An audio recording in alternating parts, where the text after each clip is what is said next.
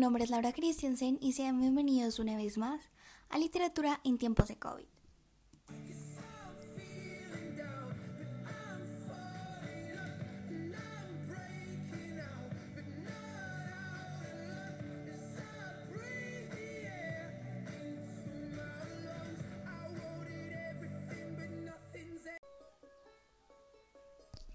En esta ocasión les estaré hablando acerca de la obra literaria del ganador del Premio Nobel de Literatura, Gabriel García Márquez.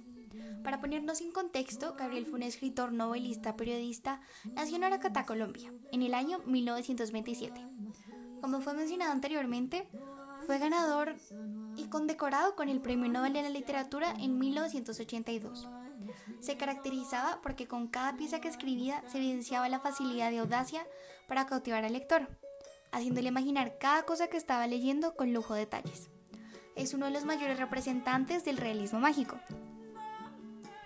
Según rumores más recientes, aseguran dos motivos claves acerca de su erradicación como ciudadano mexicano. El primero fue que él era un antipatriota, y la segunda fue que su ego era tan grande que no le permitía quedarse en su país sabiendo tantas maravillas que estaban fuera de él. Pese a estas y más acusaciones con nombre propio, como la fue aquella noticia que estremeció al país en 1931, en donde uno de los diarios de periódico más importantes de Colombia le acusaba de presuntos nexos con el hoy desaparecido Grupo M19, a lo que el autor de Cien años de soledad responde al marcharse, abro comillas. Ahora se sabe por qué me buscaban, porque tuve que irme y porque tendré que seguir viviendo fuera de Colombia. Quién sabe hasta cuándo contra mi voluntad. Cierro comillas. Iniciando con El amor en los tiempos de cólera, la cual es una obra publicada en Colombia en el año 1985. El tomo original consta de 416 páginas. Este ha tenido traducciones en idiomas como el inglés, mandarín, italiano, francés. Asimismo, cuenta con adaptaciones cinematográficas.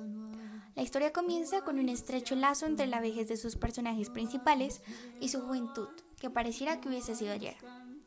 Vemos en un primer plano a Juvenal Urbino, quien era un médico de porte gracia, adinerado con una familia influyente, una posición social elevada, además de sus bastantes títulos en el exterior.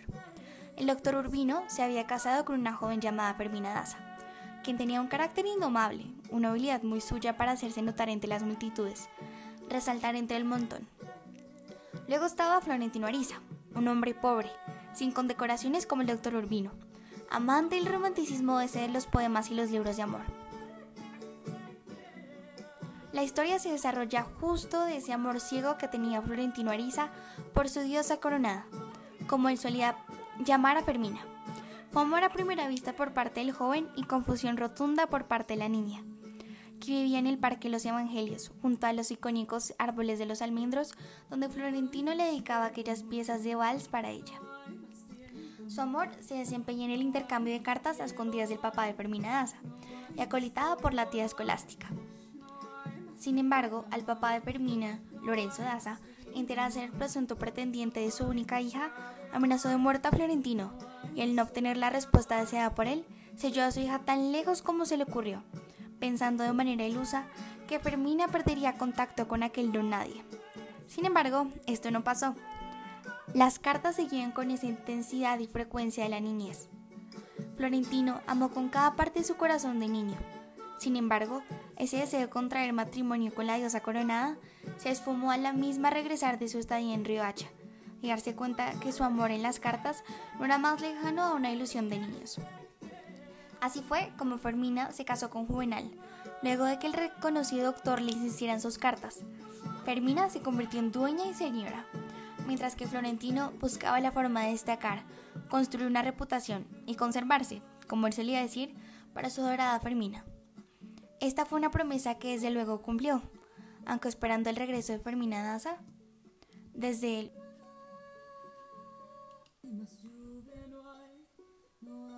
Desde luego ocurrió, pero para esto tuvo que pasar medio siglo, morirse su esposo, perder el sentido de la vida, ahogarse en sus penas de vida y cartas diarias, para que al final la diosa corona de Florentino Ariza tuviese su final feliz, en un barco viajando hasta el final de su vejez, con su piel arrugada, desgastados y demacrados.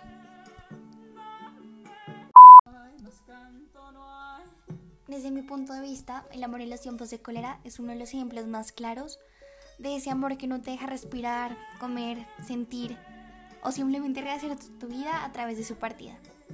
La posición que toma Fermina Daza simplemente me molesta, puesto que siento que es una persona oportunista, la cual solamente estaba sedienta de poder y quería ser amada sin amar.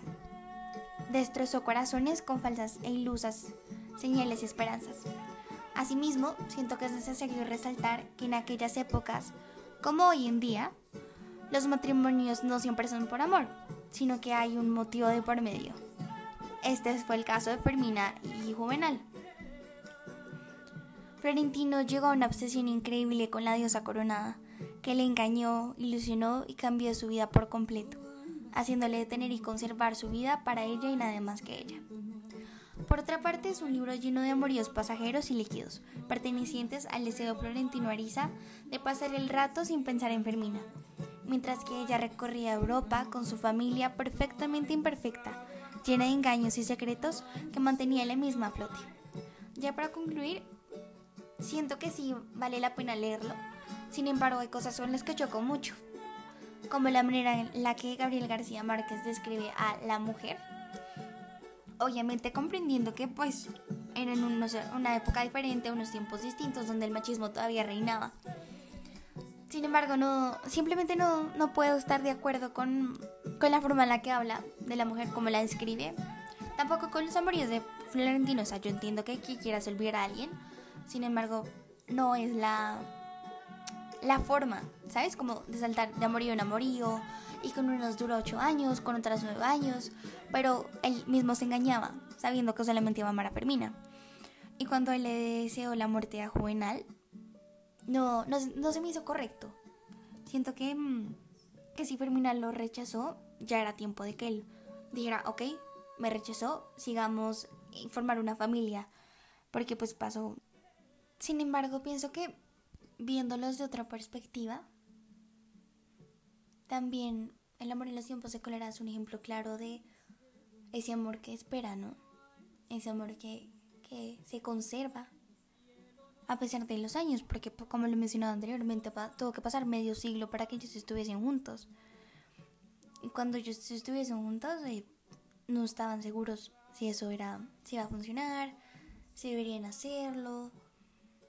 Por otro lado, cuando Juvenal se murió, él se cayó agarrando un loro, se cayó y se murió. Uh, Florentino no estuvo feliz, pero sí respiró mucho más ligero, como que era lo que él había esperado todo este tiempo. Mientras que Fermina sí, bueno, hizo como si estuviera en luto, porque la verdad el luto le duró como dos semanas. Sin embargo, llegó a un estado depresivo en el que no encontraba el sentido de su vida.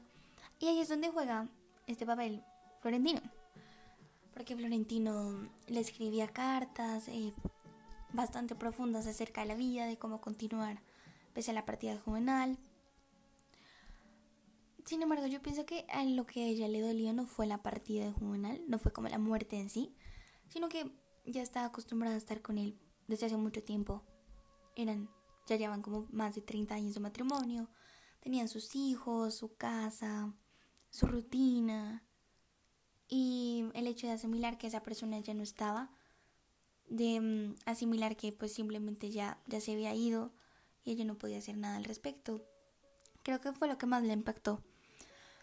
Sin embargo, cuando él se murió, ella le dijo que solamente Dios sabía cuánto ella lo había amado. Pero Gabriel García Márquez dice que ninguno sentía amor, que um, Juvenal no se casó con ella porque estaba enamorado, sino simplemente porque la cautivó y pues ya, aunque era un soltero codiciado, pues ya iba ya por sus 30 y demás.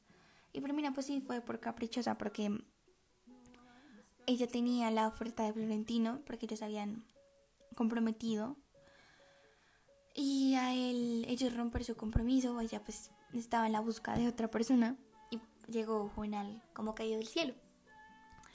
Pienso que esta decisión es cuestionable porque ella obviamente se dio cuenta de todo el amor que Florentino sentía por ella, tanto así que le dedicaba canciones, cartas, em, intercambiaban cosas y más tarde Florentino inició y aprendió a escribir a máquina para Fermina. Esa es una gran clave de amor, o sea, que alguien aprenda a escribir en máquina solo para que tú no te sientas mal después de que tu esposo se murió. Cuestionable, cuestionable. Sin embargo, mm, no sé, siento que podríamos llamarlo un amor tóxico, ¿saben? Como que sí, muy lindo que lo esperó, sí, muy bonito que pudieron estar juntos al final, pero es un final gastado, es un final cliché. O sea, pongámonos, planteémonos que ellos dos nunca se reúnen en ese barco y mm, que Juvenal nunca se murió, sino que se murió primero Fermina. Y Florentino, obviamente, pues la amaba y va al funeral. Y se encuentran ellos dos y Florentino empieza a plantearle, como a contarle todo lo que vieron juntos. Y Jovenal, la cara de Jovenal, ¿cuál sería? Como, oh. Mm, no sé, siento que, como decía, es un, es un final cliché. Sin embargo, no es que no me haya gustado, simplemente que esperaba otra cosa. El principio del libro nos hablan de un, un fotógrafo que, mm, que le encantaba el ajedrez y hacen una conexión demasiado drástica con el ajedrez juvenal y el papá de Fermina. Y Juvenal aprendió a jugar ajedrez por el papá de Fermina. El papá de Fermina estaba demasiado interesado en que su hija se casara con el doctor. Por, no solo por el dinero que les daba, sino el estatus social que iba a tener su hija, además como todo padre en esta época.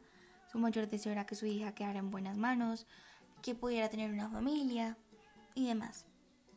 Ya volviendo al final, los hijos de Fermina no estaban de acuerdo con su relación entre Florentino, ya que pues creían que la muerte de su papá había pasado solo hace dos años y ella ya estaba otra vez volviendo a encontrar el amor y demás. Aunque esto no es del todo cierto, porque ella nunca se casó con Juvenal por amor, fue más por capricho, por, por voluntariosa. Y por eso es que no, no me puede caer bien. Siento que, porque no solo decirle no, no me quiero casar contigo y esperar. Sino que pienso que tantas eran las ganas de tener un estatus social, de ser reconocida como la dueña y señora, que se tuvo que casar con la segunda persona que se le apareció. Son cosas con las que choco. También choco con la actitud que toma Florentino al obsesionarse con Permina. Es decir, si a ti te rechazan, ¿para qué vas a seguir cuando ya te dijeron que no quieren nada contigo? Son, pequeños detalles que marcan la diferencia. Entonces, no puedo estar de acuerdo con la forma en la que Gabriel García relata y describe a la mujer como una mujer ambiciosa, sedienta de poder, hipócrita y demás. Pero bueno, pues ya tuvo, al final tuvo su final feliz y todos están contentos y ellos están en un barco viajando, recordando su amor de niños y Florentino tuvo lo que mayor deseaba, a su diosa coronada. Muchas gracias, esto fue todo por hoy, nos vemos en una siguiente oportunidad.